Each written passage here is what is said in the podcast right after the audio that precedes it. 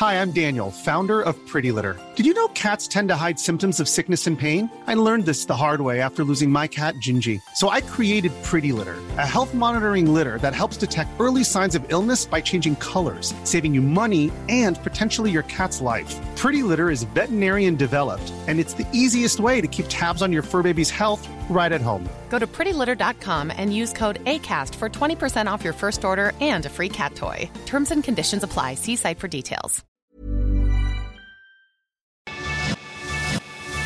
Lo cuento, te lo cuento. Tu dosis diaria de noticias. Muy bonito jueves, ya estamos muy cerca del fin de semana y para que empieces el día con toda la actitud, aquí te traemos tu dosis diaria de noticias, así que vámonos con esas notas. Tras capturar a los soldados que estaban en la planta siderúrgica de Mariupol, Moscú los etiquetó de nazis. Después de dejar en cenizas Mariupol y tomar cautivos a los soldados que permanecían resistiendo en la serie de Azovstal, se tomaron el lujo de difundir desde sus medios de comunicación y narrativa gubernamental la versión de que en realidad habían capturado a terroristas y nazis. Muy ad hoc al discurso guajiro que Putin dio para justificar su invasión, el mismo donde habló de desnazificar Ucrania. Mientras en Kiev, a Washington se le ocurrió que una buena manera para torear al Kremlin era la de reabrir su embajada en Ucrania. Así fue, y desde la capital ucraniana su sede diplomática regresó a las andadas en un claro mensaje de Occidente para Moscú, a modo de decirle que allí están para lo que se ofrezca.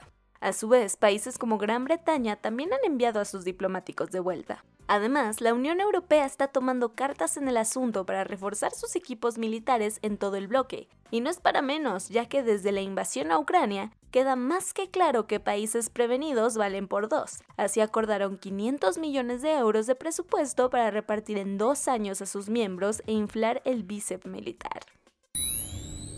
A Turquía no le agradó mucho que Finlandia y Suecia presentaran sus solicitudes para unirse a la OTAN, por lo que frenó la doble adhesión según funcionarios cercanos a la organización, que durante la reunión que tuvieron los embajadores del Club Transatlántico para afinar los detalles de la adhesión de ambos países, se toparon con la molestia y el desacuerdo de Turquía, miembro desde 1952 y que de plano enfrió los ánimos, dejando en el aire la integración express de los nórdicos. El meollo del asunto es que los 30 miembros de la organización deben ratificar las nuevas llegadas, además de que deben armar un protocolo de adhesión e invitar formalmente a los países a unirse. Allí es donde los representantes turcos del gobierno de Erdogan intervinieron. ¿La excusa? Según quieren valorar todas las cartas posibles y saber que están en sintonía con los suecos y finlandeses. Eso sí, creen que sí se unirán al final. Pero ahora el proceso tardará meses, algo que le cae como perlas a Rusia, que mantiene una relación de amor-odio con los turcos. El Salvador vivió la ola de homicidios más sangrienta del siglo. La jornada que terminó con la muerte de 87 personas tuvo un porqué específico, o al menos así lo han informado desde el medio digital El Faro, que pudo conversar con voceros de la Mara Salvatrucha 13, conocida como la MS-13. Resulta que los integrantes de esta banda revelaron que la masacre no fue una casualidad, y que en realidad todos estos brutales asesinatos fueron una reacción que tuvieron después de sentirse traicionados por el gobierno de Nayib Bukele. Según las maras, el gobierno rompió el pacto que tenían desde hace más de dos años. ¿Cómo fue que las cortaron? Según este medio que tuvo acceso a grabaciones de funcionarios, la gota que derramó el vaso fue el ministro de Seguridad Gustavo Villatoro, que hizo hasta lo imposible por romper las pláticas con la organización criminal. Vámonos a los cuentos cortos. En una nueva investigación hecha por Animal Político, revelaron que a casi 10 meses de anunciar y publicar en el diario oficial de la Federación el documento para dar libertad a quienes por diferentes razones están encarcelados injustamente o en condiciones complejas, no se ha beneficiado a nadie. Y ni siquiera se ha instalado un comité para hacerlo. Este medio buscó a la CEGOP para que les dieran explicaciones, y se toparon con puro silencio.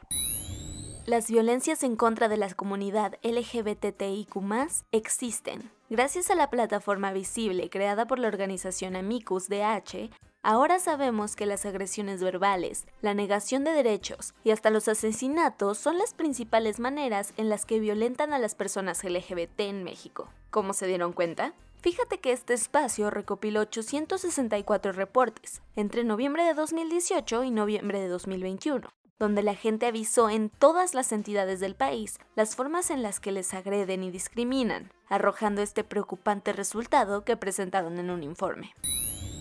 Ahora sí cayó el primer soldado ruso acusado por crímenes de guerra en los tribunales de Ucrania. Se trata del sargento Vadim Shishimarin, que tan solo tiene 21 años de edad y que en un hecho histórico e insólito no puso resistencia y se declaró culpable de haber disparado y asesinado a un civil desarmado de 62 años el 28 de febrero. Ojo, porque todavía falta que el juez que está llevando el caso también lo declare culpable, aunque es casi obvio que suceda.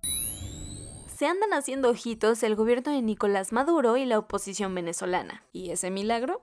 Como recuerdas, Washington relajó esta semana las sanciones petroleras en contra de Venezuela, lo que generó un efecto dominó que dio paso a que se reanudaran las pláticas en Ciudad de México. Recuerda que estos encuentros se habían suspendido después de la detención y extradición a Estados Unidos de Alex Saab, un empresario amigazo de Maduro. Ahora se volvieron a ver las caras y la mesa está puesta para que al menos puedan limar algunas asperezas. Te lo vamos a decir sin rodeos. La contaminación medioambiental es causante de más muertes en el mundo que el mismísimo coronavirus. Esto lo sabemos gracias al reciente informe de la Comisión de Contaminación y Salud presentado en The Lancet, que reportó que los diferentes tipos de contaminación son los responsables de unas 9 millones de muertes al año, en contraste con las 6 millones que se han registrado oficialmente por COVID-19 una de las leyendas vivas de la arqueología mexicana ha sido reconocida con el Premio Princesa de Austrias de Ciencias Sociales por su amplia trayectoria, ya que ha desempolvado tanta reliquia prehispánica como ha podido. ¿De quién se trata? Nada más y nada menos que de Eduardo Matos Moctezuma, quien fue precisamente una de las mentes detrás de la excavación del Templo Mayor en 1978, que estaba oculto en el subsuelo de la Ciudad de México. Y esto fue todo por el día de hoy. Yo soy Ceci Centella y nos escuchamos mañana para tu dosis diaria de noticias. Bye. Hey, folks, I'm Mark Marin from the WTF Podcast, and this episode is brought to you by Kleenex Ultra Soft Tissues your ally to help tackle your allergy symptoms this season. I love the change of seasons, but nobody loves pollen and all those other things floating in the air that make you sneeze during this nice weather. Kleenex Ultra Soft tissues are hypoallergenic and allergist approved. So fight back against watery eyes and runny noses without worrying about irritating your skin. For this allergy season, grab Kleenex and face allergies head on.